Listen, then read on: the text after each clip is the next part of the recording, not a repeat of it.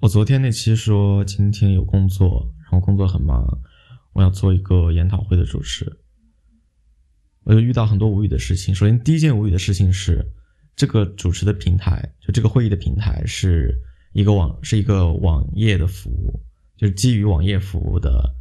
呃，直，嗯，怎么说呢，就是类似于 Zoom，但是可以直播的 Zoom，可以推流的 Zoom，当然 Zoom 也是可以推流的，就是。但他不用 Zoom，我不知道为什么他不用 Zoom，或者用腾讯的那个什么东西，就是不用这些稳定的方案，一定要用一个网页的方案去做，然后这个网页的方案就很不稳定。呃，我用我的 MacBook Pro 是没有办法调用麦克风的，所以我今天是用手机的。那这个平台他说推荐你用 Chrome，但是我用了 Chrome，电脑上的 Chrome 是没有，是是是是调用麦克风失败，而我用手机上的 iOS 的 Safari 却能够正常的。就是一切都能够正常的运行，就非常的傻逼。当然，如果用手机访问的话，它第一个会显示是不支持手机，必须要用 desktop 去访问。但是你只要换一下 UA 就能够欺骗它，然后就可以继续的 在手机上。就我觉得很无语，就不知道为什么要用这一个傻逼的傻逼的这个平台去做直播，去做这个线上会议。这是第一个很无语的傻逼事情。那第二无语的傻逼事情呢，也就是除了我经历的这个问题以外。那连线的其他的人也遇到了这个问题，所以就导致呃，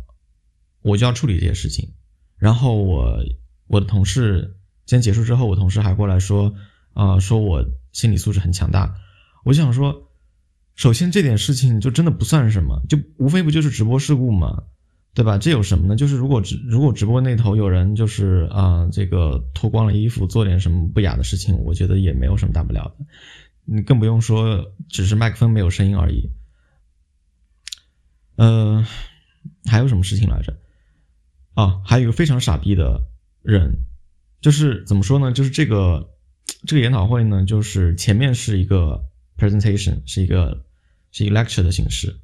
每一个人去讲，讲完之后，最后有一个 Q&A。那前面的讲的部分呢，就是用录播的方式，用录制的方式，先录好，然后再放。那就有的人呢就说我没有时间，然后呢就找别人，找他的同事，找他的这个其他人帮他录，然后录完之后呢，啊不对不对不对，sorry，我讲反了，就是他自己录制的，但他没有办法参加 Q&A，因为 Q&A 是实时的，那可能他在不同的时区或者他很忙没有时间，所以就找了别人替他参加这个今天的实时的 Q&A。那今天实时的 Q&A 的部分呢，他又突然跑上来说。我可以参加了，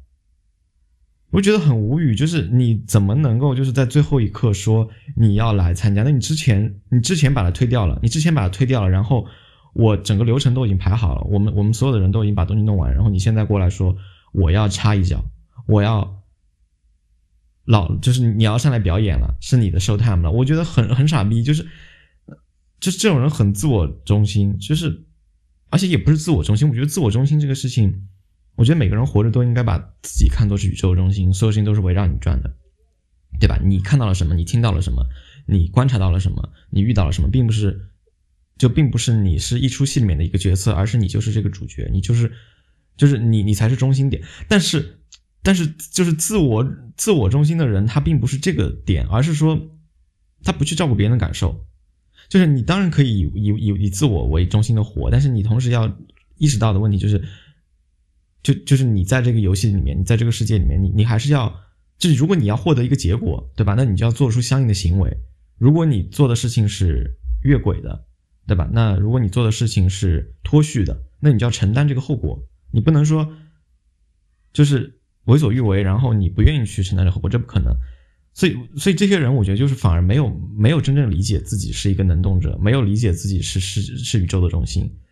正因为如此，他反而才会表现为就是我们日常语言当中说的自我自我为中心的人。事实上，这些人根本就没有意识到自己是宇宙的中心。如果他意识到的话，就不会做这些傻逼的事情。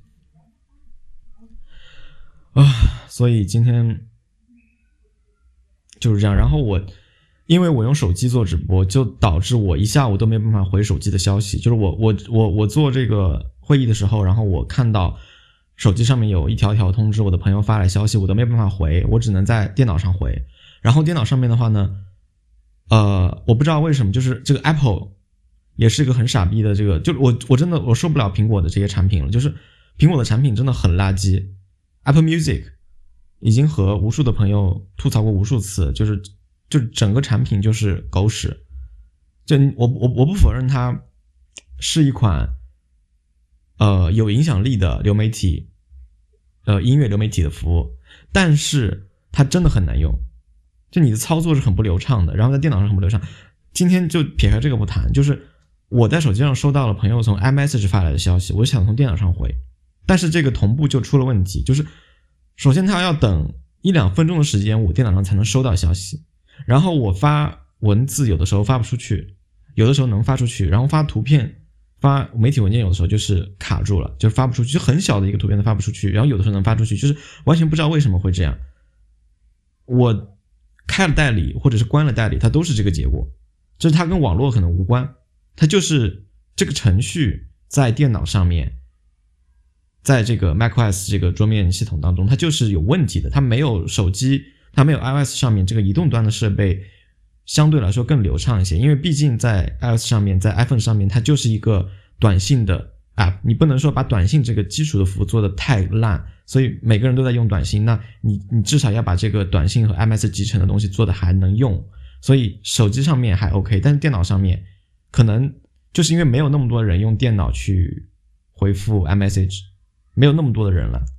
那首先就是 desktop 的用户就已经很少了，然后在这个用户上面用 message 人又又很少，然后会遇到这样的问题人可能又不多，所以 Apple 可能就是从来都不注意这个问题。这个问题已经偶尔发生过很多次了。就这个问题，前段时间，就 Apple 不光是有这个问题，就比如说前两天我在 Twitter 上看到有人发说，那个 iOS 的输入法，中文输入法会经常出现不了候选词，就是你你你你 typing 你可以点那个键盘，但是键盘上面本来要有一行候选词，那个候选词是出不来的。这个问题我觉得至少每天都会发生一次，可能有的时候两三天发生一次，就是经常的发生。就这样的事情很很恶心，我觉得我我无法理解。为什么会这么的糟糕？然后我昨天看到 YouTube 上面有一个影片，因为我平时有看 Linux 和就是 Open Source 这些内容，所以他会推一些 Linux 的一一些一些 YouTube。嗯，当然他们做的内容就是非常的营销嘛，就是非常的，呃我觉得就是有点无聊了。他有有一个人他做了什么呢？做了一个他说我是从 Linux 用户的视角来去做一个 critic，去做一个。去做一个 review 对这个 macOS 系统的设计，那么他就他的里面就提到了，就是 macOS 最大的、最大、最大、最大的问题就在于窗口管理真的是一个非常糟糕的状态。你你没办法想为什么它那么的糟糕，就是首先你就是你你任何的操作，就是 macOS 上面任何的窗口操作都是非常的傻逼，比如说你无法最大化。就你不你不论是用这个任何一个 Linux 技术，或者是你用 Windows，你都可以实现说我把这个窗口铺满这个屏幕，而不是说全屏幕。macOS 上面如果你点那个绿色的那个标志的话，绿色的那个那个按钮，就左上角的绿色的按钮，那么它就会变成全屏幕。你底下的 Dock 栏消失了，你顶上的 Menu Bar 消失了，什么都没有了，你就是空空那个屏幕，而且你没有办法和其他的应用做切换，你其他的城市。就就留在了上一个上一个这个 desktop 里面，然后你就创了个新的 desktop，然后你就在这两个里面要切换了，你很难去使用它。这是第一个很傻逼的事情，就是你没有办法去全屏，你没办你没办法最大化，这是第一个。第二个是最小化，最小化呢就是你点中间的那个橘黄色的图标，那这个情况下它就会自就会最小化到右下角。那么你在最小右右下角不的时候，你就没有办法去点你的。下面 dock 栏当中左边的图标去让它弹出来，你只能去点右边缩下来的那个、那个、那个、那个、那个、那个小小方框的缩了缩略图，你才能让它弹出来。这个操作是很不合理嘛？然后包括你点了叉之后，有的应用是完全的 quit 了，就是全部退出了，彻底退出了。有的 app 呢是没有完全退出，它会继续在后台运行。然后你点下面 dock 栏当中的那个下面有一个小白点的这个。这个图标你可以让它快速的再再重新的回，就是回到这个页面当中来。就非常的不合理嘛，因为你没有办法解释为什么有的 App 就是彻底退出了。当然，这个和开发的接口和这个开发的规范有关，但是这样的操作逻辑不是所有的用户都能够接受，所有用户都能够理解的。包括你能能理解和我要接受它又是另外一回事情。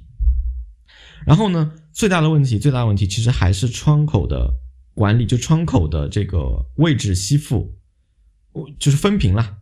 macOS 上分屏，你只能去把鼠标。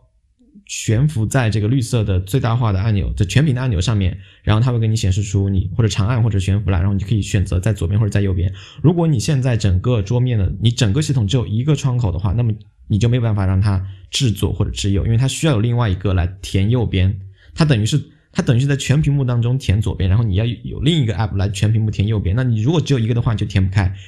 你如果有两个的话呢，你就强行就是嗯。就是就是让它填到右边去，那我不需要，我只要它在左边就可以了，那就不行。那有的人说啊，你可以用第三，我现在用第三方案，因为我定了 setup，我我就用那个那个叫什么来着？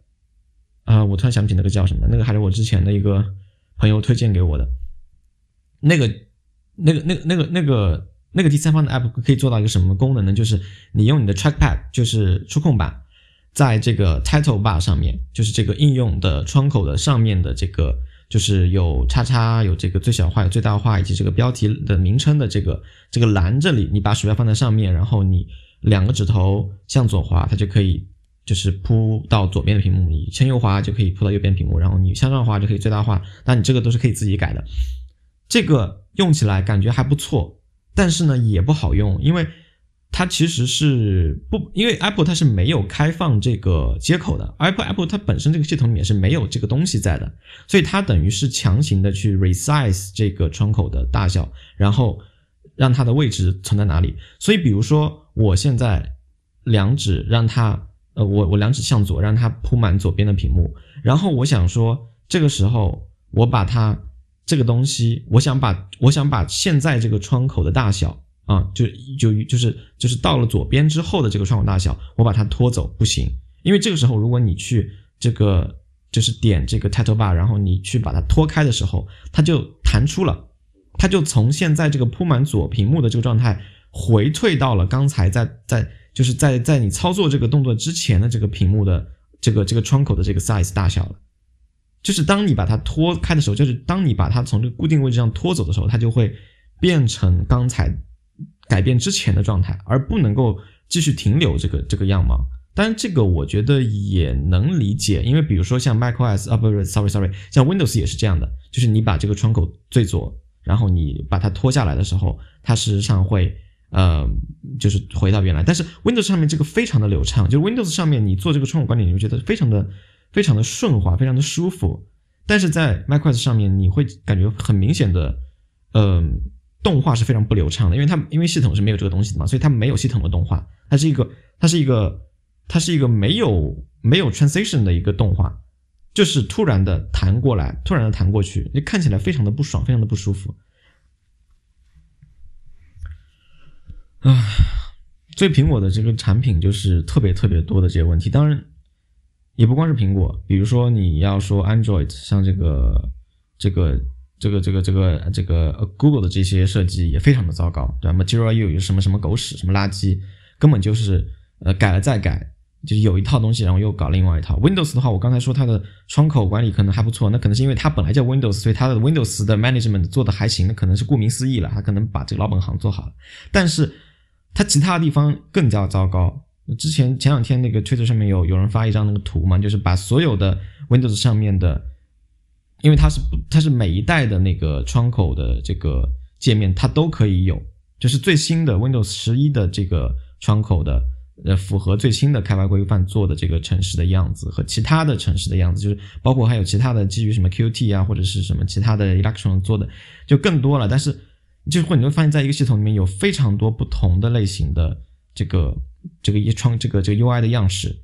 其实 Linux 也是一样嘛。因为刚才比如说我说你比如说你像有 GTK 的 App。那 GDK 之外呢，可能又有用 Qt 的。那你用 Qt 的，那那那整个风格又不一样。包括像现在可能，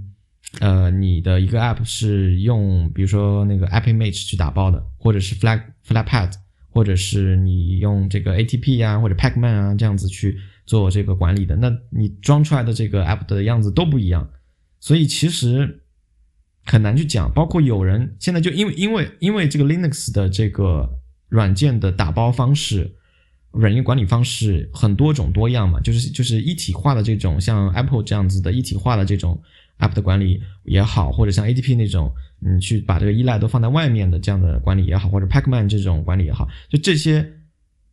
的效果的这个使用起来，对于系统资源的运用是不同的。比如说，呃，我如果要用 Kindleive 去做这个视频的剪辑，那可能我就会用不同打包方式做出来的这个速度、渲染效果，或者是。呃，使用体验啊、流畅度啊，或者是可用性啊都不一样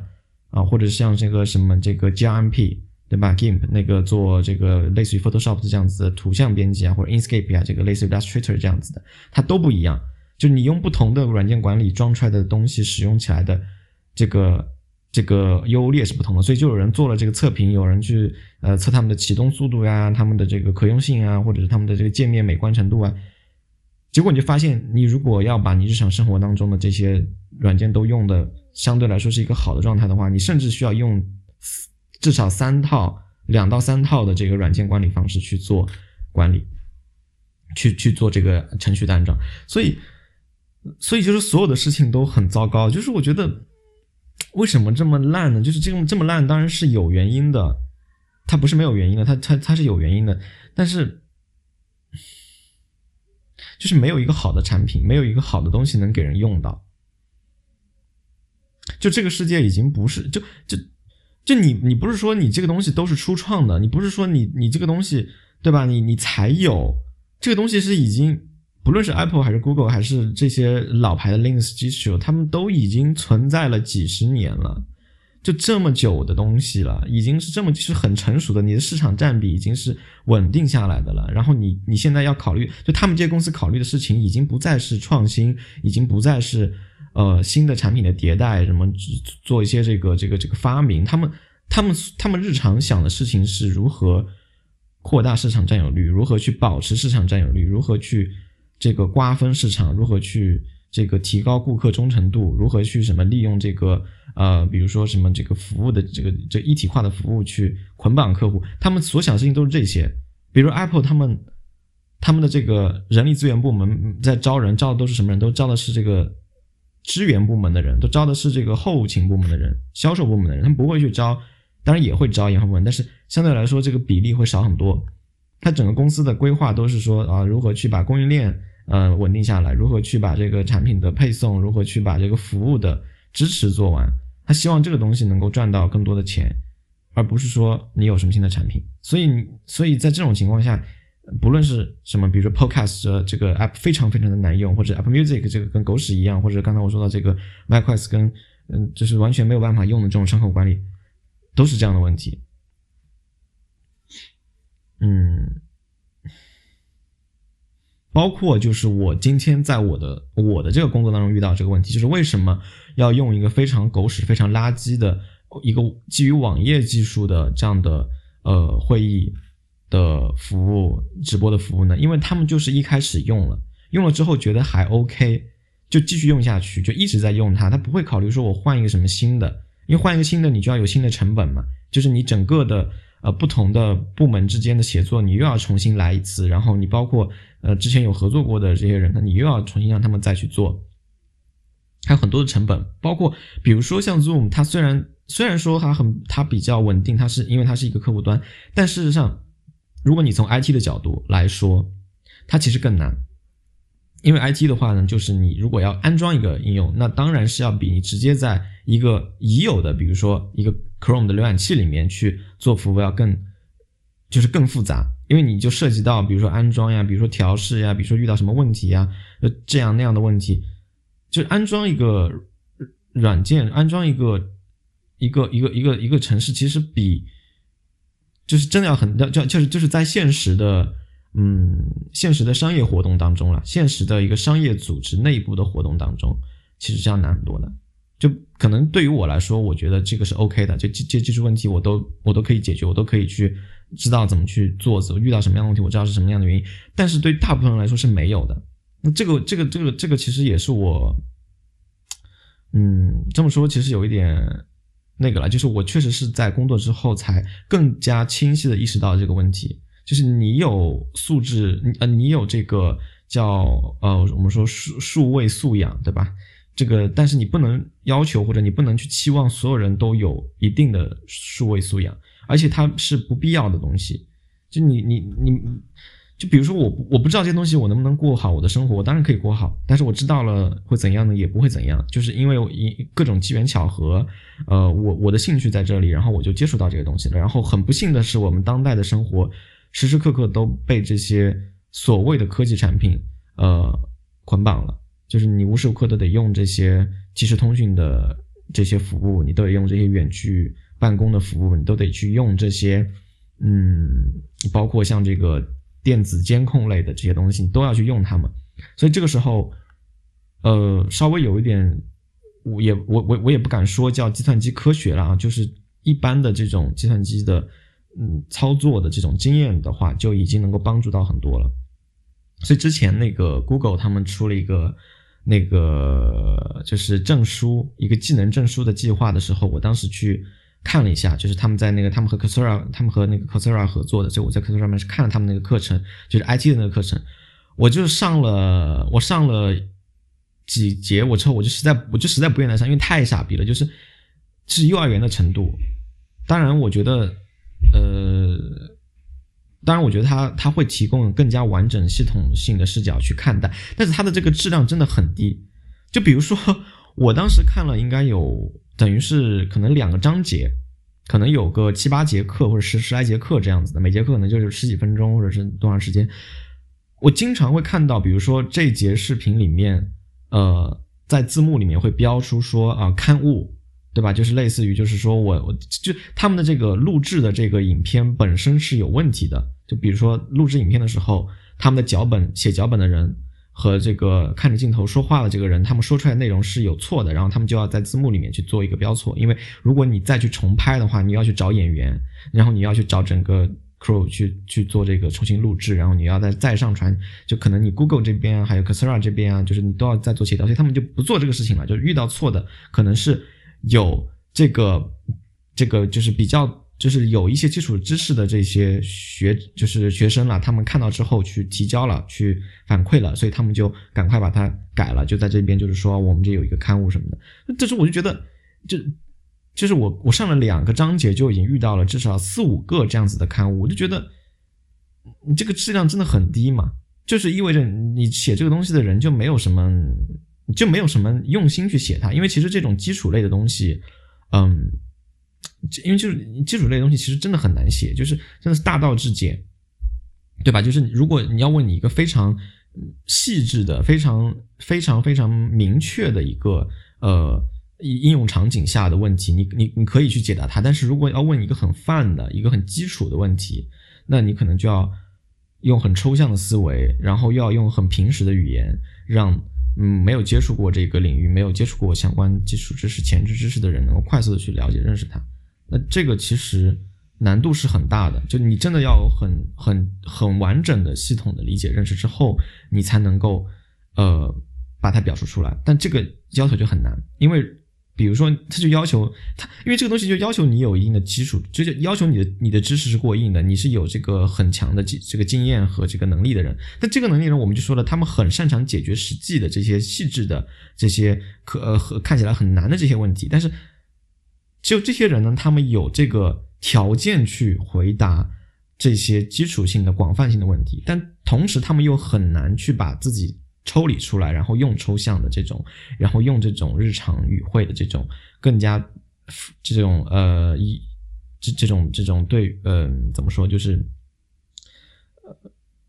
科普性的嘛，就是反正就是用这种话来去把它讲出来，对他们来讲其实很难。但如果你找一个一瓶不满半瓶光灯的这种就是半道的这种人呢去做，又更不可能了，对吧？你没有到那个程度，但是呢。你知道这些基础内容，但是你又不够深入，所以我怀疑 Google 他们做这个课程呢，就找的是这种人，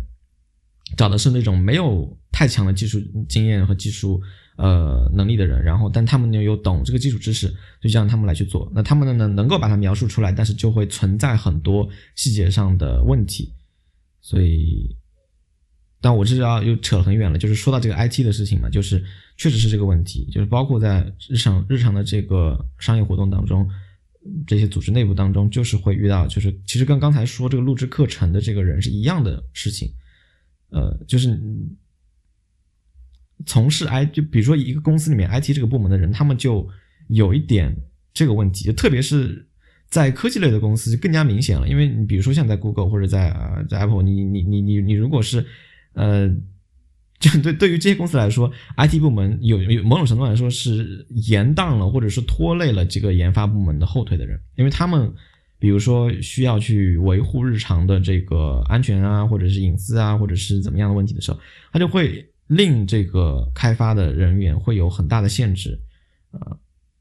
对吧？简单来说的话，就是你需要有保密啊，或者是你需要有这个各种各样的安全性问题啊。那你可能去做这个公，你用公司的设备去做调试的时候，呃，就会有很多的限制。然后你如果要用自己的设备的话，你又牵涉到法律的问题。所以就是这大公司，这大公司的话，你又不能没有这些 IT 部门去做日常的维护。但是你做日常维护的话呢，就会影响到拖累到你的研发部门的，就是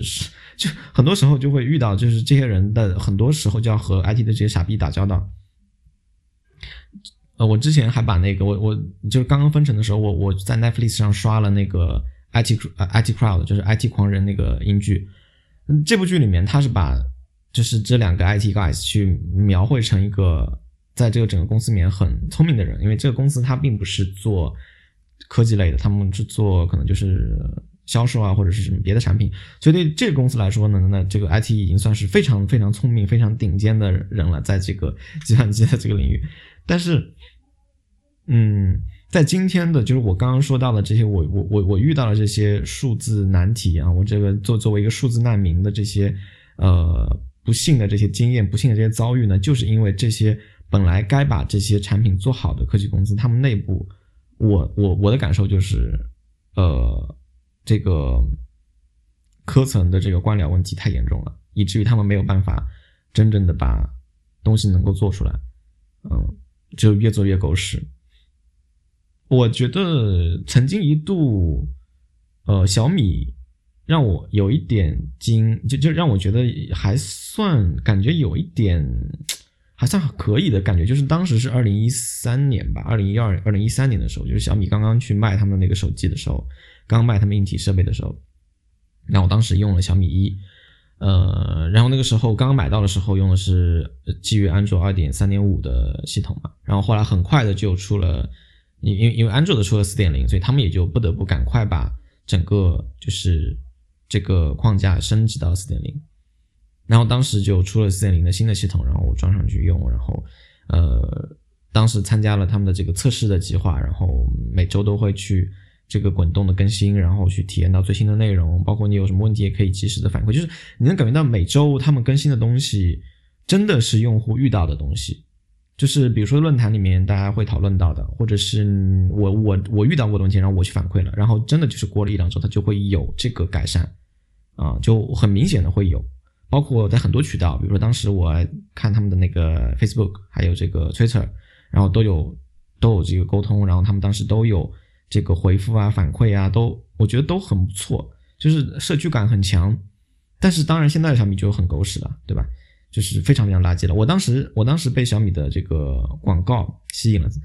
其实严严格来说不是广告，因为其实小米很就是它其实没有做，当时没有做电视广告。它是我记得是哪一年的，就它已经卖的很火了，已经就是基本上家喻户晓的时候，它才在央视的春晚买了广告。在之前的话呢，其实是在北京电视台，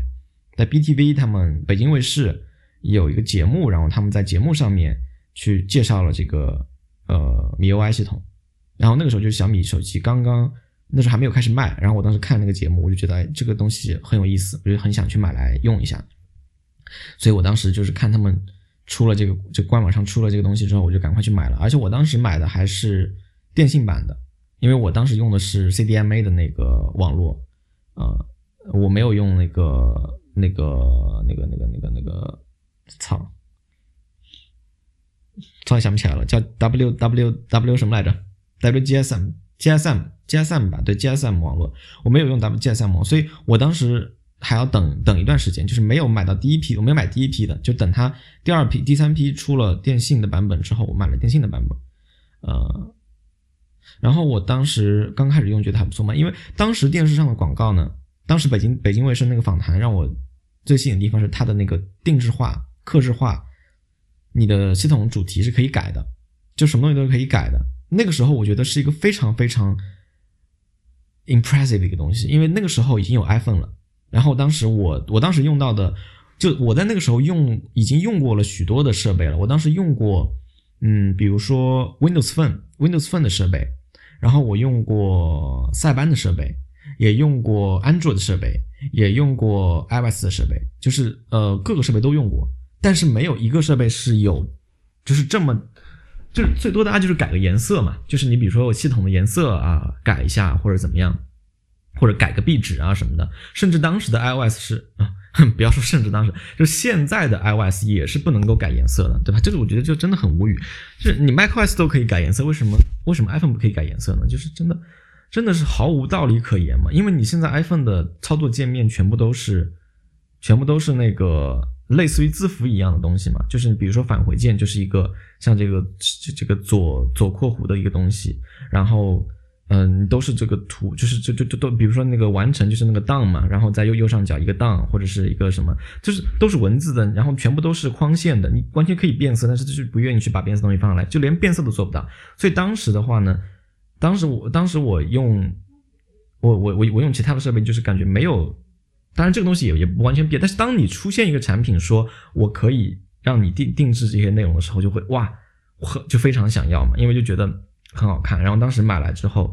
就体验了一番，就很好。包括呃，你可以在它的这个系统的自带的这个主题的商店里面去用一些，就是可能改的不是特别多的一些内容。那当时他们第一批出的可能还比较精致嘛，就其实有有点像后面后面那个那个锤子嘛，锤子他们自己也出了几套的这个东西，他们自己出的这个还算比较精致，但是呢，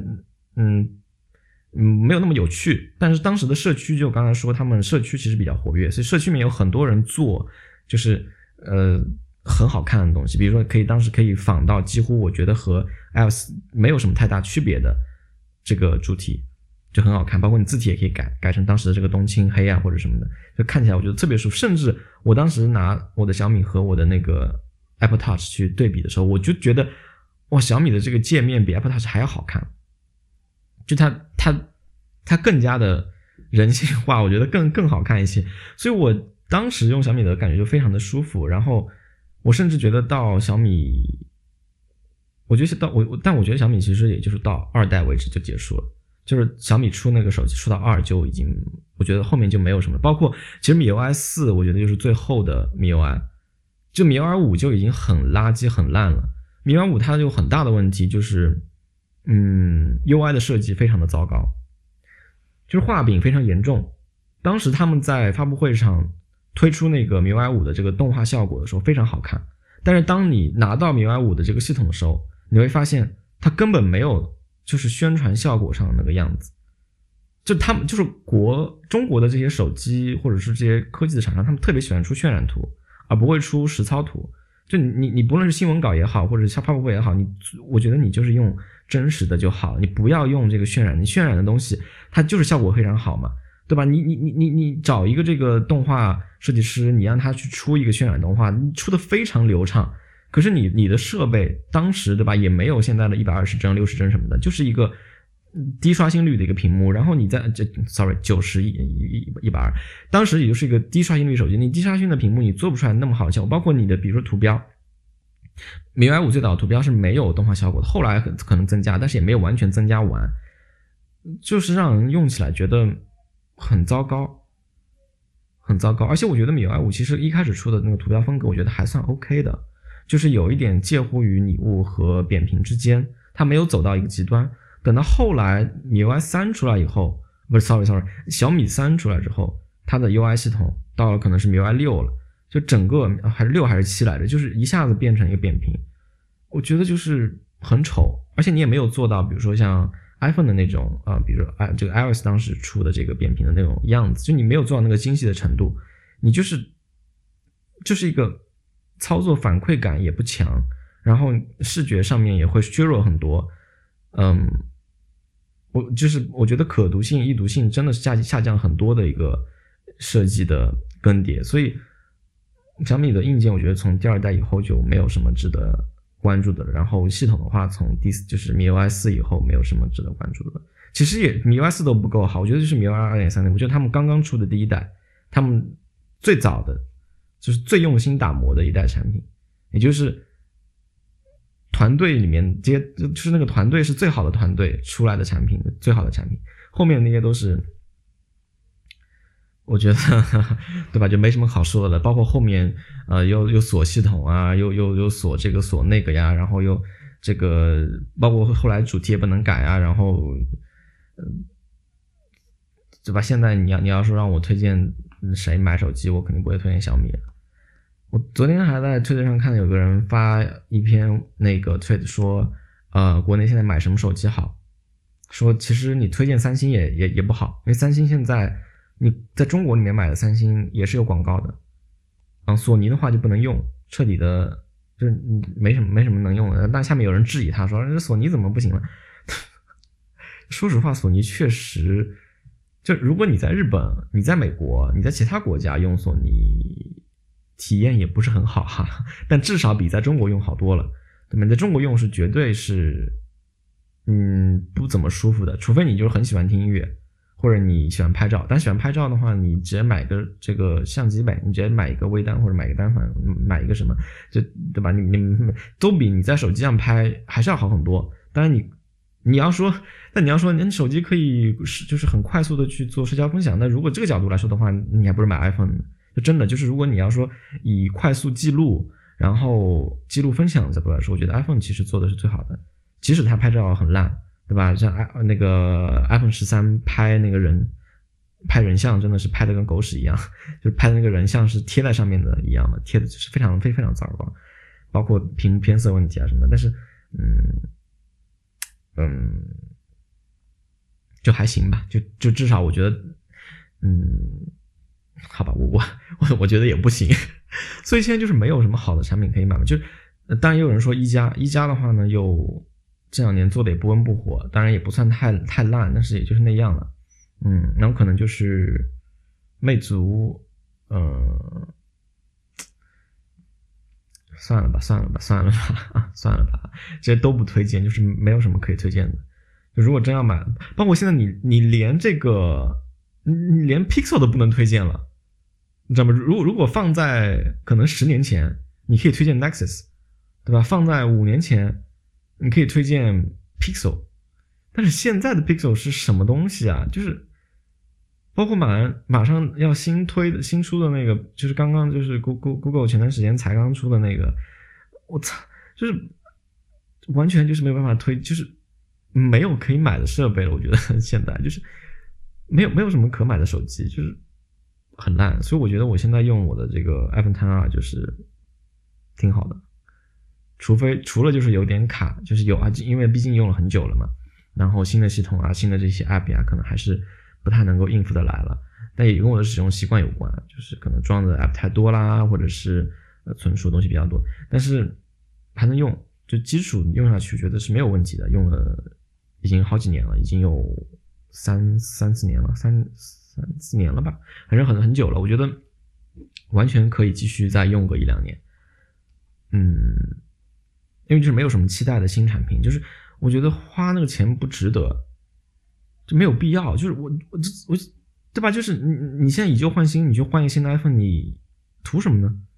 你图拍照吗？那我有这个钱，我为什么不去买一个理理光呢？我为什么不去买一个理光 GR 呢？对吧？我如我我如果去换一个这个别的。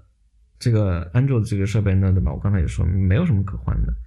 包括电脑也是。我现在用的电脑是二零一七下半年的那个 MacBook Pro，十三寸的。我现在去换 M 一，我觉得也没什么用处。就是 M 一，对吧？就是我我我日常生活的这些，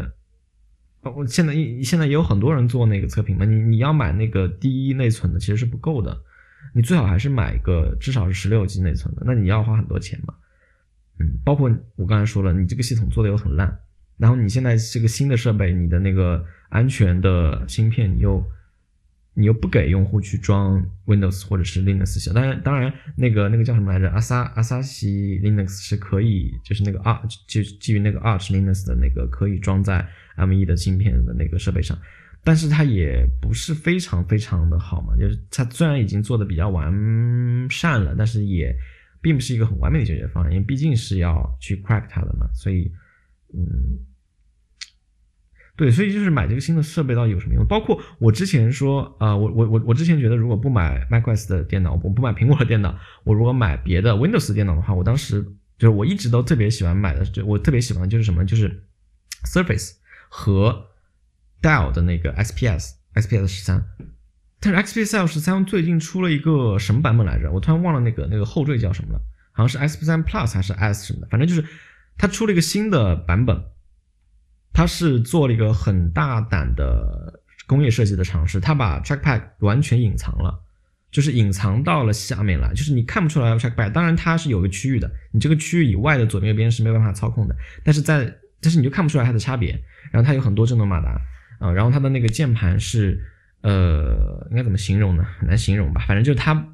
比我觉得比。我觉得比我现在用的这个二零一七年的这个 MacBook Pro 的这个蝶式键盘还要邪教。虽然我不讨厌蝶式键盘，我觉得蝶式键盘很好。虽然我之前经历过一次键盘的问题，但是也去根据他们那个计划去去换了，然后到现在也没有遇到过新的问题了。我觉得其实没有太大的问题，就是它当然有设计缺陷，但是我觉得使用体验没有很多人说啊那么糟糕，什么在嗯在这个什么就在板子上敲啊什么的。我而且我觉得这两年就是在键盘上面就是一个歪风邪气，就是觉得机械键盘特别好用啊，而且我真的无法接受就是机械键盘的某种美学，就是那种就是 RGB 变色键盘，我真的觉得很土，就包括主机机箱做 RGB 变色，我都觉得都觉得很土，就是没有没有没有完全没有 taste 的这种这种东西，就是为什么会有人喜欢这种东西啊？就是。哇，我真的无法理解，就真的太土了。然后那什么青轴啊、红轴，我觉得这些东西没有真的没有必要，因为我就是从那个年代过来的人，那我就觉得，我就觉得这个东西没有必要去吹它，对吧？好不好就是那么回事而已嘛，就是那个东西，但是大家都变得好像好像是成一种文化，一种一种 geek 文化，我觉得真的真的没没有没有必要哈，真真真的没有必要，就我觉得有就有点像。有点像那个，我前两天不是我前两就是我之前几期不是说性这个事情嘛？就我我我不是说到这个性少数群体，然后说到这个刻板印象，包括这个这个自我标签嘛，就是跟很多这个比如说像男同性恋群体啊，就就听很多歌啊，就听的就是比如说某某某些类歌手的歌。所以你会发现很多社交媒体平台上面就会出现，比如说某个歌手啊，某个组合他们出了新歌，然后啊一些这个男同就会去就会就会去讨论，对吧？就变成了好像一种文化符号一样，你不听好像就被开除这个这个这个这个教籍了一样啊，就被开除出这个少数群体了。它变成一种变成一种这个文化的符号，包括这个这个事情非常多，这个很多领域都有，包括像黑人，对吧？像美国的这个非洲艺人，那。有我这个这个这个叫什么来着？呃，前两天看那个《The Office》那个那个剧嘛，就是美国的那个办公室的那个剧，里面就是那个那个那个那个老板叫什么来着？哦，操，突然想不起来了啊，叫叫救命救命救命！麦克对吧？麦麦克非常非常无知的一个白人男性的一个一个一个一个一个一个典型嘛，典型白男。那他这个典型白男，呃，一个有有有时又是领导又是 boss，他就他就对那个他的一个领他的一个下属叫什么来着？我突然又想不起来，Stanley，Stanley 这就是有有点胖的一个一个黑人，就对他说啊，你对你的文化一点都不了解，对吧？你就他认为说你要会打篮球，你要会 rap。你要会怎么样？他认为你这是你这是黑人特质，所以你没有，你就你就你，但是你要多了解你的文化，对吧？非常非常的搞笑嘛，就是你不是说我是黑人就要会这些，不是说我是某我我我是某个这个性少群体我要会这些或者怎么样，或者我我我是这个比如说技术宅，或者是我是这个什么技术类的人员，我就要会知道什么，我就要会喜欢什么，这个产品都是一个，我觉得是一个道理嘛。但是很多人就是这么想的，我觉得很无语。啊，这个这个这个这个世界就是很糟糕，大家就会问，哎，你你为什么不是这样啊？你你为什么不会这个？你为什么不知道那个？你为什么不听这个？你为什么不玩那个？呃嗯啊，这种傻逼问题真的是见到一个就也不能把他们怎么样嘛，毕竟这个世界上能交流的人也不多嘛，所以也不也不奢求了啊。毕竟他也没有冒犯到你，他这么说也是无心的，也也也也也也就算了吧，算了吧。回到刚才说的这个事情上来，操，我回不去了。我刚才说什么来着？我回不去了。我这个大脑，我说什么来着？我刚才完蛋！我说我我说在 office 说说这个刻板印象，说这个啊对，说这个键盘，对我我圆回来了，就这个键盘，性的呃对。我就是说，这个我如果我买 Windows Windows 的这个设备，我我之前想买这个 Dell 的这个 XPS，那为什么这个新的 XPS 我不喜欢？就它这个键盘做的我觉得很丑，就很多的这个 YouTuber 评测说啊，我这个其实你敲起来还挺舒服的，很很很爽。我觉得吧，要不然就是掐了烂饭啊，要不然就是它触感有问题，要不然就是就是退一万步吧，它真的就是非常的舒服。我也觉得它看起来很不爽，就是那种凹在那个。凹在那个缝隙处凹下去的那个感觉，我我觉得不舒服，看着不爽。然后它整个的那个设计，我觉得也没有前代好看。就是呃，当然它可能是一个副产品线，它不是一个主线。主线产品它还没有出，主线产品还是有的，包括主线产品它是有那个 Ubuntu 的那个版本的。对，就之前之前有人在推特上问说有没有推荐的 Ubuntu 的这个设备，我我我就发了，我是说这个 Dell XPS 的这个 Linux 的版本你可以考虑一下。嗯，所以我就第一个第一个喜欢的可能就是 XPS，因为它因为它本身就支持带 Ubuntu 的版本。那第二个我可能比较喜欢的呢，就是刚才说的这个 Safari 啊，不是，sorry，Safari，这个 Surface，Surface Pro，Surface Pro，我觉得我就我觉得很喜欢，包括 Surface，呃，我甚至有一点喜欢 Surface Go。那有人会觉得啊，Surface Go 什么垃圾，什么电子垃圾，你竟然喜欢对吧？屏幕又小，然后性能又差，但我觉得。可以作为玩具把玩一下，当然绝对不可能作为日常生活呃那个日常的工作或者怎么样。我觉得那个日常工作的处理可能简单的还行，但是稍微复杂点就完全不行了。因为我之前有朋友买过 Surface Pro，然后他买的是比较入门基础的版本，就基本上什么都办办不了嘛。你用这些 Adobe 的这些东西也用不了，就是几乎没没办法，就你能打开能用，但是非常难用。呃，我爸的话是买了一个 Surface Pro 的，呃，像就几乎是顶配版了。但是呢，他又不怎么用那么多功能，他就是觉得好看，然后，呃，出去做工作的时候，